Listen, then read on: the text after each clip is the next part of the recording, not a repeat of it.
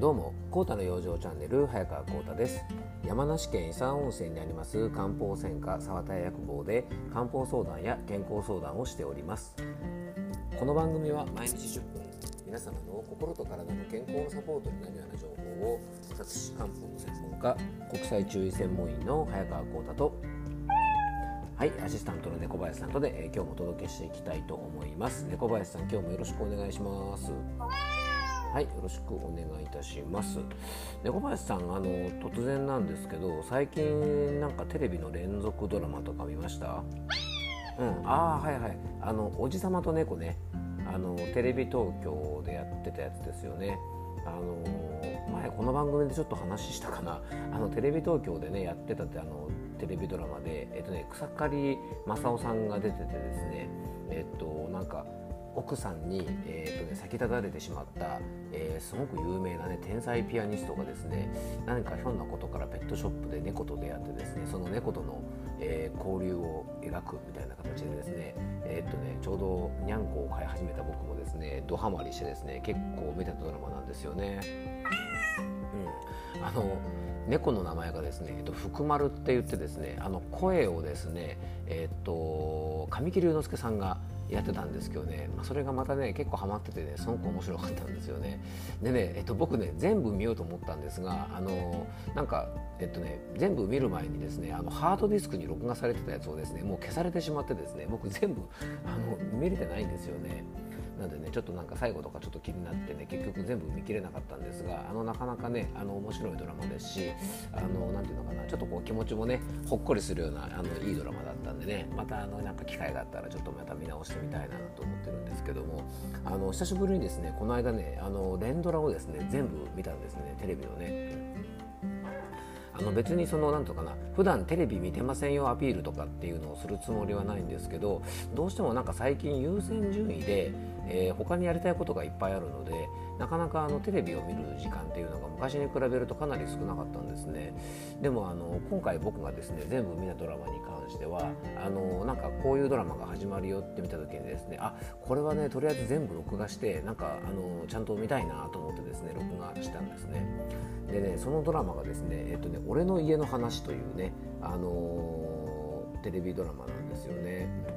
あの皆さんもう多分ね有名なドラマだからご存知だと思うんですけども実はあの別に今ねリアルタイムにやってるわけじゃなくて実はあの1月から3月にかけてオンエアされていた地上波のテレビドラマ TBS 系でやってたんですけどねあのテレビドラマで、まあ、実はねもう2クールぐらい前のドラマなんですよね。うん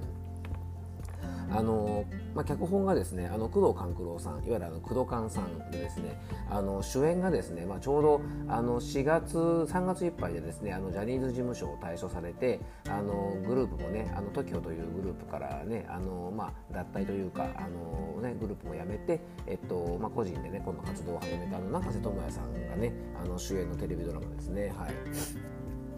で、なんでこのドラマ見ようかなと思ったかというとですね、えっと、すごく設定が面白くて、えー、ドラマの設定がですね伝統のある、ね、能楽師あの能ですね。伝統芸能の能楽師の家に生まれた、まあ、長男がですね、えーまあ、家を飛び出してですねプロレスラーになってですね、えー、活躍すると。で父親であるですねこれ西田敏行さんがね、あのー、まあ、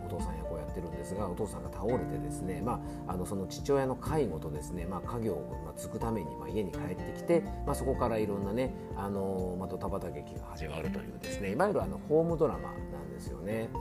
でね、えっとまあ、今回このドラマのテーマになっていたのがですねまずあの、ね、介護ですね。あの西田敏行さんがですね、まあ、本当にあの名優だなって思う改めて思うんですがその介護をされるですね父親役を本当にあの熱演というか講演していましてあの本当にね認知症の患ってるのかなってこう思うぐらいですね本当にあの素晴らしい演技とですねなんかこう哀愁というかですね、まあ、本当にあの素晴らしい俳優さんだなといつもながらに思うんですが、まあ、その西田敏行さんがねお父さん役で国え人間国宝のね能楽師役ということでね、まあ、やってるのとですねあと、えー、先ほどもちょっと言いましたが永瀬智也さんがですね実はあのプロレスラー役であの出てるんですね。まあ、これだけでもちょっと見たくなっちゃうんですけど僕としてはですね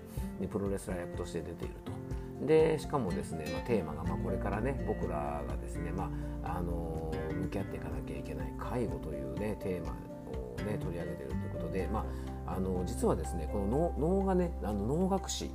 がテーマなんですけどもあの脳はですね実は僕も全然関係がないわけではなくてですね、えっと、実はあの僕の地元でですね、えっと、笛吹き滝技能というですねあの毎年あの滝技能を、えっと、開催してるんですが、まあ、あの僕の父親の頃からのですね、まあ、ご縁がありまして実はこの笛吹き滝技能の事務局の仕事みたいなことをですね、まあ、あのうちの家でちょっとお手伝いさせてもらっておりまして、まあ、そんなご縁があってですねあの脳学士の方とかあとあの狂言師の方ですねあの狂言師の方なんかがですね、えっと、いろいろ何人かあの親しくさせていただいてる先生もいらっしゃってですねよくあの僕のお店にもねあのわざわざ遊びに来てくれたりあのしてるんですけども、まあ、そんなご縁があってですね少しあのこの能というものに関しても僕としてもあの親しみを感じているのもあってですねあのちょっと見させてもらったんですね。でね、えっとまあ、今回介護をねドラマでまあ扱ってるってことでまだ僕は、ね、自身は介護というものは直面したことないんですが、まあ、多くの方がねこれから関わっていくテーマということでもありましたのでちょっとまあいろいろ考えさせられたなと思います。あの家業を継ぐこととか、まあ、介護をすることとかですね、まあ、自分の生き方とかですね、まあ、いろんなことをちょっとねあの考えさせられたドラマでもありますしなんかねそんな難しく考えなくてもですねやっぱ工藤勘さんの脚本なんでねなんか見た後すごく気分もすっきりしますし明るくなりますしねあのなんかドタバタのホームコメディみたいな話っていうのはね本当にあの罪がないというか見ていて頭もね疲れませんしなんかすごくすっきりするしね、まあ、明日から頑張ろうなんていう感じでねあの気分になるのでちょっと気分が沈んでいるような方とかねあのなんか気分がすっきりしないななんて方はねあのとてもおすすめのドラマなので多分 TBS のオンデマンドとかあのそういったものでも見れると思いますのでねあのすごくおすすめのドラマなのでぜひご覧ください。あの工藤勘さんのドラマってね僕本当好きでねあの木更津キャッツアイとかもめっちゃ好きでしたね。はい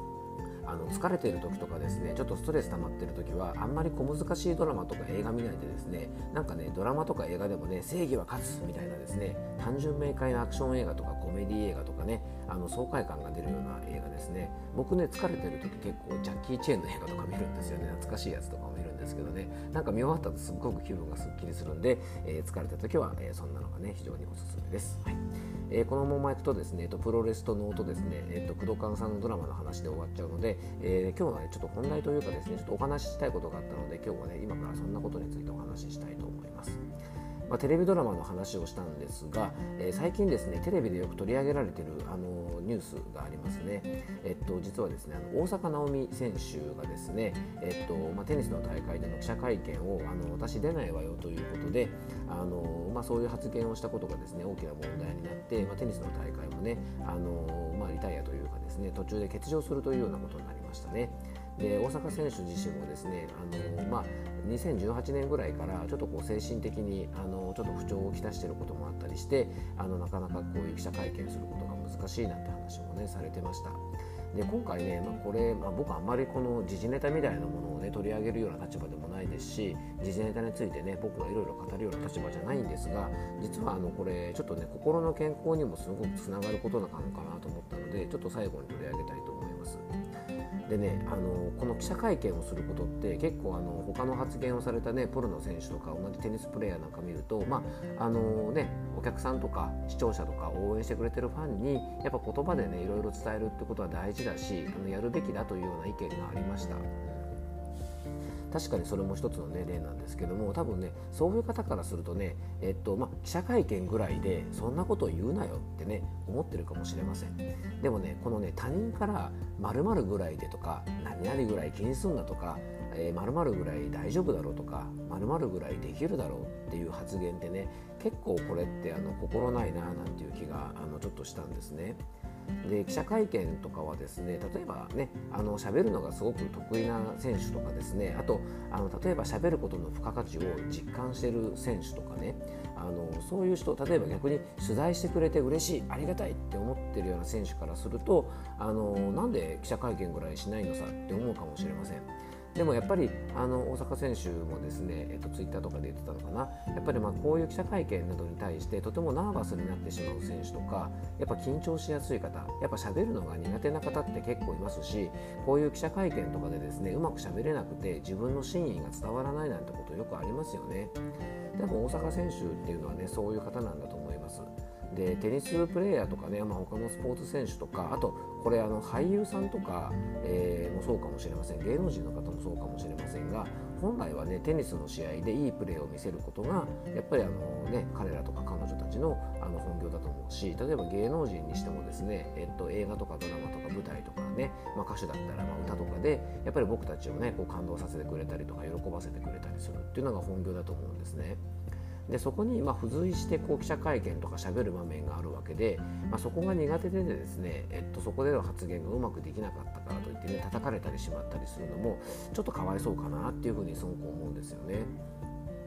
昔あの沢尻エリカさんっていう方がねあのまあ、記者会見でなんか別にとか言ってですねなんかめちゃくちゃ叩かれたことありましたよね。まあ、あれもねちょっとどうかなとは思ったんですがもしかしたらねあのそういうなんかこう人前で記者会見したりするのがとても苦手でちょっとこうナーバスになってるようなところもねあのもしかしたらあったのかもしれないのでなんか本業以外のねそういう記者会見とかでうまくしゃべれなかったこととかねなんか表現の仕方がまずかったことでなんか叩かれちゃったりするのも非常にもったいないのかなと思いますので多分ねこういうことって僕たちの人生でもいろいろあると思うんですよね。